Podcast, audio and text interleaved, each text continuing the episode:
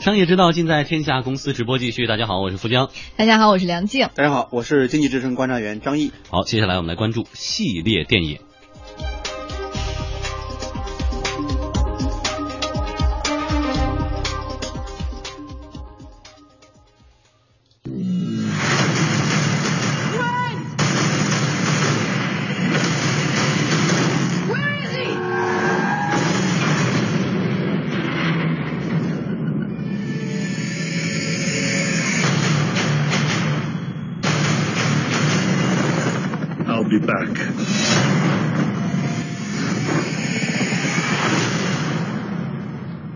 提到那句 "I'll be back"，这一句来自电影《终结者》的经典台词，最早呢是出自于1984年上映的第一部《终结者》的主演施瓦辛格。三十一年间，《终结者》系列呢拍了四部，几乎是伴随着两代观众长大成人。如今呢，轮到《终结者五：创世纪》要登上大荧幕，施瓦辛格也真的再一次。Be back。嗯，那么在《终结者五：创世纪》当中呢，施瓦辛格依然饰演那个半机械半血肉的 T 八百机器人，年近七十的老帅哥，不仅危险场面亲自上阵，甚至呢为了向《终结者》系列致敬，还非常敬业的重现了当年全裸穿越的一幕。但令人唏嘘的是，现在呢这个《终结者五：创世纪》在北美遭遇了票房和口碑的双双滑铁卢，只收获了八千九百万美元票房，约合人民币才五点七七。亿元，而这部电影的投资将近十亿人民币。有分析说，如果制作派拉蒙想回要这个回本的话，那么中国电影市场几乎就成为他们唯一的救命稻草了。曾经拍摄过《终结者》第一、第二部的导演，同样也是第四、第五部导演的詹姆斯·卡梅隆，他在录制电影特辑的时候，特意提到了中国观众。我既不是这部电影的导演，也不是编剧，只是作为粉丝来看的。情节从熟悉的内容猛然向新方向发展，像一场全新的冒险。我认为中国市场急需世界级的娱乐内容，他们需要一块大画布。那么，在八月二十三号呢，比北美晚了两个月的时间，《终结者五》终于姗姗来迟哈，在这个首映当天，强势拿下了一点五六亿的票房。中国传媒大学教授索亚斌认为，说从首映的成绩来看呢，呃，《终结者五》票房内地和北美可以说是冰火两重天。除了中国观众对于视听奇观类大片一直以来的偏爱以外呢，这也和内地电影市场夏季惯有的好莱坞大片缺失现象有关系。有两个月的时间，整个的那个引进大片在滞后嘛，观众其实是有观影的一种诉求的，这是尤其是头几天票房特别高的一个关键的一个原因。另外，中国观众呢，的确对这种东西的欣赏可能跟欧美的观众还是不太一样。在美国来看呢，《终结者》这种片子很明显的观念啊、特效场面什么的，其实都比较老套。中国的票房的现实是，重新走回到电影院那种人，其实他的整个的影像文化素养并不高。三四十年前的老观念、老招，甚至于老面孔，对他来讲，恰恰是一个比较有吸引力的一个元素。但是呢，好景不长，《终结者五》在上映的第五天，单日票房就开始出现百分之二十的下滑，难掩颓势。截止到八月二十八号，总的票房也只达到了三点七亿人民币。网友感叹说：“终结者系列电影难道真的是英雄末路了吗？”中国电影报副总编张劲峰坦言，对此呢并不意外。任何系列它就是有一个生长发展和这个最后走向终结的这个过程。比如说最经典的《教父》系列，它到第三部的时候就不好了吧，后来就没有《教父四》了嘛。啊，好多的这个美国科幻类的这个影片，《生化危机》啊，这个现象本身是很自然、很正常的一个现象。说《终结者五》为什么三和四不如一和二，这就很难免了。电影本身就是一个风险投资，即使是你有很靠谱的这个前作作为品牌基础，但是呢，每一部的的创作都是有风险的，因为你制作完成上映又在一年多两年以后，好莱坞大片还要针对全球不同地区的不同层次的观众的多方面的需求。而且它这个需求还是不断的发展变化的。我觉得你要是每一个系列的每一部，如果是有票房不好，太正常不过的事情。嗯，有网友认为说，现在作为一部重启的续集，《终结者五》显得非常偷懒。虽然是致敬，但是呢，用了一堆的过去元素打情怀牌，缺乏新意。而施瓦辛格花白的头发，还有遮不住的皱纹啊，让人都觉得。倍感心酸呀！哎呀，廉颇老矣哈。事实上呢，终结者系列电影的颓势早就显现了。终结者三：机器的觉醒票房只有四点三亿美元。二零零九年上映的终结者四，二零一八没有了卡梅隆和施瓦辛格，票房也只有三点五亿美元而已。说到这个《终结者》呢，确实是曾经的经典哈。我觉得纵向来看，那些对一二特别热衷的人，现在三十年过去了，就哥也是见过世面的了。都三十年了，你再拿那一套。来这这重演一遍的话，我就觉得不够新。而对于我们横向来看，就是对于那些没有接触过一二，就现在刚接触施瓦辛格电影的朋友来说呢，他们比较年轻，可能直接对比《复仇者联盟》、对比《变形金刚》，就会觉得，哎，你这不是我喜欢的，嗯，或者现在时下最火的路子呀。对，其实这个《终结者》的话，我是看过的，我觉得目前的票房呢还算可以。您指的是国内的票房还对国内票房，就是相比于施瓦辛格这几年以来，一三年以来。呃，他的几个片子来说，应该还是最好的一部，票房最好一部。为什么呢？你看，我举个例，比如一三年呢，当时那个《金蝉脱壳》，当时是二点五亿。这几年我发现，就是施瓦辛格演的片子，就是墙内开花，墙外香。嗯，就在美国市场很糟糕，很一般，但在中国市场，哎，还不错，相比还不错。但是有两片子也也也不行，一个是叫《背水一战》，还有叫《破坏者》，这几片我都看过。但《破坏者》和《背水一战》相比于，票房就差很多，你基本上搜不到很多准确的一种数据了啊。这个，而且《破坏者》里面，它是基本上你能看出来，感觉到那部片里面，我就对施瓦辛格有了一个，呃，真的是到了一种，就是觉得他对他自己来说也到了一个穷途末路了。就是什么呢？对他自己来说，那个片子你看不出来很多这种创新，基本上它都是一个模仿制作。啊，模仿这个模仿谁呢？就是模仿敢死队，是吧？模仿这个史泰龙那个作品。那很多的很多桥段、很多细节、很多场景，甚至很多道具的这种设计的话，你感觉都是一种模仿制作。包括这个终结者的话，其实我看完之后，一开始还冲着这个施瓦辛格本人去的，但是看完之后，内心对施瓦辛格充满了同情。就是一个你想，将近一个七十岁的一个老头了啊，你将近七十岁一个老头了。史泰龙是六十九，他六十八，就是他们还拼搏在这个。这个这个一线，哎，拼搏的一线，然后依然打这个硬汉这个牌，三十年前是没有问题的，但是今年的话，但在这个这个时期的话，对这个现在这种影迷和观众来说，可能就不是特别的适用了，因为你去电影院里面看的话，像我这种中年人，已经是一个沉默的少数派，那就那八零后九零后，他们是喧嚣的大多数。对于他们来说，其实他们更多的时候对于这种硬汉这种形象的话，他们可能像像这种吴尊呐，像这种情况可能小鲜肉，哎，小鲜肉，小鲜肉型的硬汉可能更欢一些。他没有施瓦辛格情节。像成龙、像李连杰，他们已经不在他们的法眼了，他们已经看不到，他们觉得这些人已经都老了，何况施瓦辛格胡。哎，那可是我们能不能就这个问题继续往下延伸？为什么啊？可能施瓦辛格力量不在，肌肉不在，并且他的观众群也不在，他这个产品还能上映？因为可能就这种呃好莱坞的制作模式而言，他们其实就是他们有些人形容说，好莱坞就是一个巨大的机器，所有的电影都是这个机器上的一个相对比较成型的、具有模式化的板块化的一个产品而已。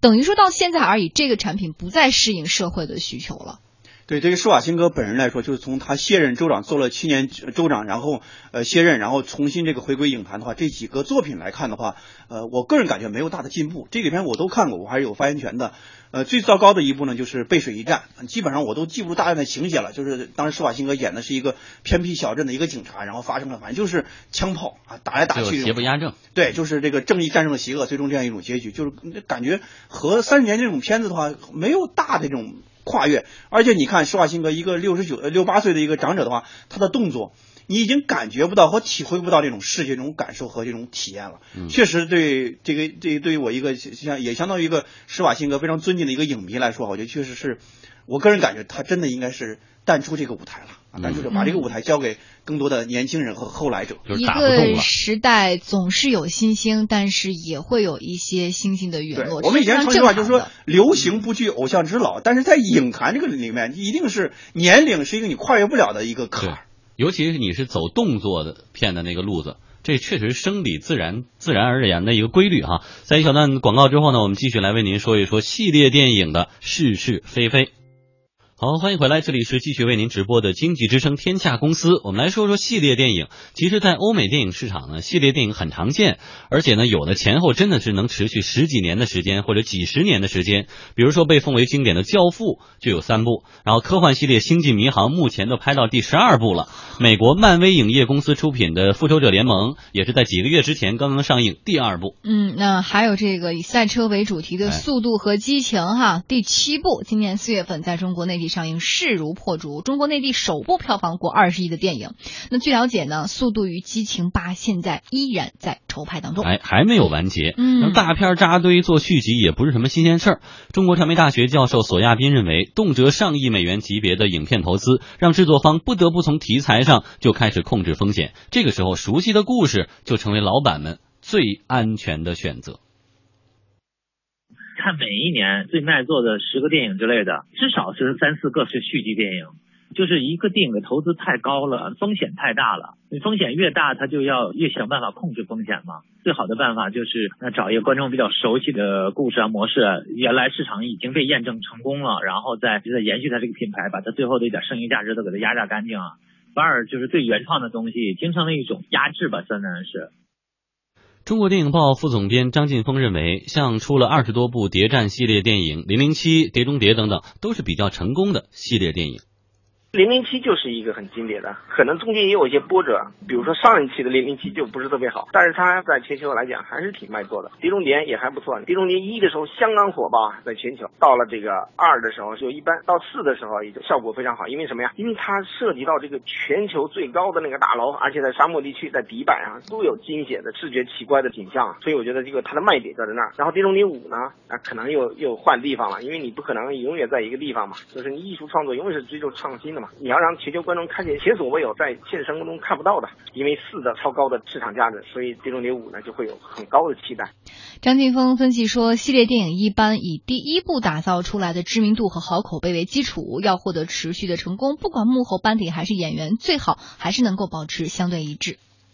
随着这个时代的发展，观众的这个审美水平的提高，去不断更新你的故事，更新你的技术制作，提升你的工业标准。现在不能说题材，我觉得是说类型。这个类型在目前来说，中国电影的这个最卖座的类型，一就是参照美国，就是特效大片。你比如说，中国是魔幻，不是西游题材的，《西游记之大闹天宫》《西游记之大圣归来》《西游降魔篇》，这是国外没有的。包括《画皮》《画皮二》，还有一喜剧，比如说《泰囧》啊，《心花怒放》啊。第三呢，动作片。不，尤其是中国特色的武侠片，最近期的一代宗师，相对固定的主创阵容嘛，比如说泰囧，那火了，那谁主演呢？导演呢？徐峥加这个呃黄渤加王宝强。那到港囧的时候呢，导演还是徐峥，但是呢，黄渤和王宝强已经不在了，那可能就会影响到观众的期待啊，会有一些怀疑。所以我觉得在近期之内，你要连续打造系列的话，还是固定的这个原班人马，尤其是幕后的班底编剧，因为编剧是讲故事最重要。在张晋峰看来，中国电影产业化起步比较晚，国产系列电影的规模也比较小，需要逐步走向成熟。是因为我们电影产业化才从二零零三年全面产业化开始发展，到现在才十二年，而美国可能从上世纪二十年代开始，至今已经有一百多年的历史，这就是差别。你是十几年，人家是一百多年。我们现在基本上很多的这个市场经验或者是产业经验，都是跟好莱坞来进行学习。系列电影的打造也是一样。刚开始是从无到有，然后从弱到强。现在我们已经有，你看《窃听风云》系列电影里边比较成功的一个范例。产业发展的初级阶段，产业的规模还比较小，市场的规模也比较小，然后观众的这个量级呢也是比较。伴随着中国电影的这个，我们要达到北美的那个市场规模，一年的二十亿以上的观众人次，现在就可能进行更多的这个系列化的打造。因为你有那么大的市场空间，投资人才会觉得市场空间够大，我才能收回投资。否则的话，在现在这种情况下，然后市场要不断的开放，要越来越多的好莱坞大片呢，然后不断的进来，对国产电影有一个相当大的一个冲击。嗯，现在尤其看欧美电影就已经习惯了，你觉得一个 happy ending，一个大团圆之后，本来应该结束了吧，就非要给十秒钟的时间，非常昏暗的灯光下，然后我们看到大 boss，就是这个大反派，然后推开身上的石块，然后艰难的爬起来，咔，影片结束了。你就知道完了，这肯定后边还有续集。所以说，张译现在这看电影觉得好不好看，跟会特意选择系列电影，还是说觉得选择那种单部的比较好？呃，这个倒没有刻意，我觉得就是这种系列产品的一种生成的话，其实我个人观点啊，就也是检验一个电影市场能不能成熟和可持续的非常重要的一个因素。我们看过往的一个中国的高票房电影的话，基本上都是昙花一现式的这种炒快勺这种方式啊，就是比如说今今年非常火这个《捉妖记》和这个《煎饼侠》，那么我们设想一下，明年再出个呃《煎饼侠二》或者《捉妖记二》，会不会继续卖座？一定是不可能的，而投资人也不会这么去做的。就这种能够形成一个系列化的这产品品牌化的这种系列产品的。话，其实也是检验一个投资方和生产方它这个非常重要的一个因素。就刚才我们讲的，就《窃听风云》已经确实是形成这样一种系列了。吴宇森其实也做这种尝试，是吧？比如《赤壁》，他拍了个上下集，也做这种尝试，但是没有形成一个真正的系列化。我们看这么多年以来，国产的系列电影里面几乎没有一个成型的一个系列产品。无间道，无间道算一个，但是后来好像现在也断了吧，断队了，也没有，也没有再延续下去嘛。一个好的一个电影，我觉得以前是讲三好：好剧本、好导演和好演员，缺一不可的。而且好剧本一定是排在第一位的，剧本嘛，就一剧之本嘛。那我觉得未来的话，其实还要加上良好，一定是从三好到五好，就什么呢？好档期和好包装。你在一个什么档期来演，通过什么用方式去宣发，通过什么方式去包装，其实对一个产品，对一个电影产品来说也是非常非常重要的一点。比如说九月份可能呃有一个新片叫《启功》，这电影上映了，一定是非常小众的一个片子。但是我想。如果有机会啊，我一定会去看这样一个电影。但是，就对于这样一些电影的话，我们的消费层次越来越细分化。我们既需要这种品质化的系列电影来支撑，那么同时的话，也有就就是这种品质化这种呃系列电影和这种，比如说现在还要放这个就是庆庆祝这个七十周年七十年那个呃的话，然后很多电影，比如说《百团大战》这样电影，其实我个人还是蛮期待的。但是我们的院线里面真正放这些电影的院线并不是特别多。有时候可能离你近的电院线的话，它没有放，是选择性的一种播放。所以，我们电影市场这种成熟的话，很多时候就是我们的院线要成熟，我们的制作方要成熟，我们的观众其实也需要更快的去成熟。嗯，而且对于观众而言，绝对不是说我看过第一部和第二部、第三部上映的时候我就一定会看，还是取决于你前面打下来基础怎么样，留的扣是不是好，是不是大家选择的还是高品质的，而未必是你这个前面看了，后边就一定会顺下去。对，你看九月份的时候，九月初，然后《碟中谍五》马上上映了，我相信的票房。一定不会差的，为什么呢？它不光是一个好的一种剧本，还好的一个演员，但同时呢，也有巨大的悬念在里面等着我们。嗯，好，谢谢张毅带来的点评。